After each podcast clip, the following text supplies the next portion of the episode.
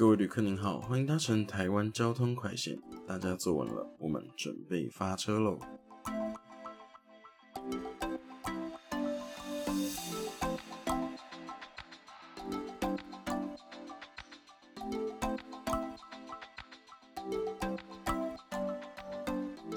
大家好，欢迎来到台湾交通快线，我是小楚。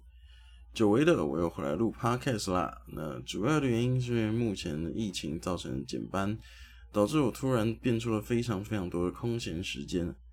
另一个原因呢，是因为有粉丝一直不停的敲碗催更，实在不想让他失望这么久，就赶快回来录新的一集。这一集的话，我会把它设定成 Season Two 的 Episode One，毕竟离上次更新也过了快一年。不过既然都是 Season Two 了，那么节目的内容也会有点调整。以后应该是不会分享新闻啦，可能会变成有点像抱怨大会的感觉。嗯，那既然这样的话呢，我们就进入这一集的主题好了。骑车躲太阳到底是求生还是求死？相信很多人跟我一样，代步工具不是机车就是大众运输。不过最近有疫情严峻，出门靠大众运输似乎不是一个很理智的选择。我相信多数人都会跟我一样选择自己骑车出门。不过最近的天气实在是非常非常之炎热，太阳更是非常非常的毒辣。而我身处的台北市更是常常有许多红绿灯超级超级久。这个时候就会常常看到很多机车骑士去找阴影躲。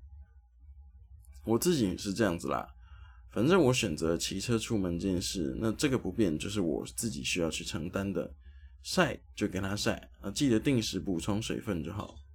不过我相信很多女性的骑士或者后座有载女性的骑士，都会因为怕晒黑而想办法找地方躲太阳。最正常的状况大概是这样了：机车停等区呢有树荫或者是某个可以挡住太阳的东西，大家在停等区内躲。不过呢，并不是所有的停等区都这么的舒适，或者应该说，多数的停等区都没有这么爽。基本上都没有任何的遮蔽物，这个时候呢，就会开始有骑士到在还没有到路口的时候就开始找树荫，然后停下来躲太阳。然而，这个行为背后却隐藏了非常大的危机。我自己在开车的时候呢，会为了确保乘客舒适性，刹车我都会算准距离，让我可以在停止线前面或者机车停等区前面顺顺的停下，避免刹停的那一瞬间会顿一下。然而，前方的机车如果在还没有抵达路口的时候便骤然停车，我就会需要急踩刹车。而我开的是大车，有时候这种距离哈，并不见得是可以秒刹秒停的。前面机车很有可能就会被我撞到，特别是有些人哈，突然发现这是到路口前的最后一个树荫的时候，这件事就特别明显，刹车刹的超级死，都要想办法停在那个树荫底下。不知道是被吸血鬼附身还是怎样，晒到太阳就会死掉吗？那我个人的建议啦，如果你骑车怕晒黑，你可以穿袖套或者薄外套，这样子呢，不仅在意外的时候至少有层薄薄的布料可以帮你扛一点伤害，重点是啊，他们还可以帮你扛住毒辣的紫外线。如果你真的真的嫌太热的话，其实防晒乳也不失为一个好选择。现在市售的防晒乳基本上都很进步了，毕竟紫外线一年比一年强，厂商也是得与时俱进的。相信现在市面上一定有很多防晒系数很高，可以让你不会被晒黑的防晒乳，甚至可能还有美白成分在里面。我想这是会是一个你非常好的选择。但如果今天上述这两件事你都不想要做，你就是想要躲太阳，那也麻烦请你紧靠路边，不要停在路中间，徒增自己的风险，也造成他人的不便。损人不利己，何必？如果你有正确的乖乖打方向灯停到路边，被开单就只要三到六百元。那如果你是停在路中间，罚单金额最高可能会是六千到两万四千元，还会顺便帮你扣牌扣照，多不划算。停在路边可以开罚的，不外乎就是《道路交通管理处罚条例》的第五十五条。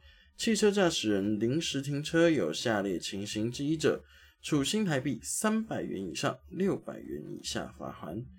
其中第三款，在设有禁止临时停车标志或标线处所临时停车。那如果是停在路中间，就会有两个可以开罚的可能。一个同样是《道路交通管理处罚条例》的第五十五条，不过这次改用第四款，不依顺行方向或不仅靠道路右侧或单行道不仅靠路边或并排临时停车。另一个呢，则是《道路交通管理处罚条例》第四十三条，汽车驾驶人驾驶汽车有下列情形之一者，处新台币六千元以下两万四千元以下罚款，并当场禁止其驾驶。使用第四款。非遇突发状况，在行驶途中任意骤然减速、刹车或于车道中暂停，汽车驾驶人违反前项一至四款情形，因而肇事者，并吊销其驾驶执照；汽车驾驶人有第一项或前项行为者，并吊扣该汽车牌照六个月。其实哦，这第四款写的有点暧昧啦。那如果你从严认定的话，它是要急刹停在路中间，这样才会成立。也就是说，如果你不是急刹停在路中间，而是慢慢顺顺的停下来，它应该只会拿五十五条来开。那另外，如果你要说上面讲的都是汽车，汽车驾驶人并没有说到机车啊，那我只能说很遗憾，你的驾照估计呢是白考的。你现在把驾照拿起来看，它上面都是写中华民国交通部制发汽车驾驶执照，只是底下驾照种类不同，可能是自小客。直大货、大众机、普轻机，但这些都还是汽车驾驶执照。而且，《道路交通安全规则》的第一章第二条第一项就写明了，汽车指的是在道路上不依轨道或电力架线而以原动机行驶之车辆，包括机车。写的有点复杂，有点绕口。那简单来讲，就是呢。如果在路上呢，它不是依轨道或者是电力架线去行驶的自带动力的车辆，就不是用人力或受力去驱动的车辆，那它就是汽车的一种。那如果会有上面这个问题的人哈，我建议你啊，上路前先去把交通规则背熟再上路。那最后再跟大家分享一下我上次遇到的状况，这也是为什么今天会做这一集的原因。在一个双车道的路段，我在前面的路口要右转，那路边呢有一整排的违停，内侧车道等红绿灯的车流已经基本上停到了违停前面一点点而已，所以我速度放得很慢，以确保我可以顺利的往右切进右转车道，然后不会扫到左边的车，也不会撞到右边的车。那没想到一切进右转车道，前面三辆机车不约而同的停到了树荫之下，甚至还并排停到车道的中间。距离前面机车停等区至少还有二十米的空间。重点是呢，我按了一下喇叭，请他们往路边靠。他们三个人还还来瞪我，到底是谁给你们勇气让你们违规，还可以理直气壮的瞪人？我是真的看不懂。哎，结果说着说着，还真的变成抱怨大会了。好了，没有意外的话，以后这个节目呢，就会真的转型成抱怨大会啊。反正就是分享一些我在路上遇到的虾人虾事。也会跟大家分享要如何不成为虾人，或者要怎么预防自己被虾人害到。像今天这个状况呢，就是提早确认路口有没有阴影。如果没有阴影，或者是那个阴影底下已经被停满的话，就要找离路口最近的那个阴影在哪里。那要预期前面的汽机车可能会停在那个阴影底下。哎，对你没听错，连汽车都有遇过这种的，我真的是觉得非常非常的棒呢。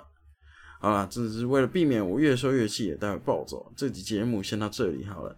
如果你有任何批评指教，欢迎到 Instagram 私信我，或者在 Apple Podcast 评分、订阅、留言。我如果想到的话，我会去看一下，好不好？台湾交通快线，我们下集再见。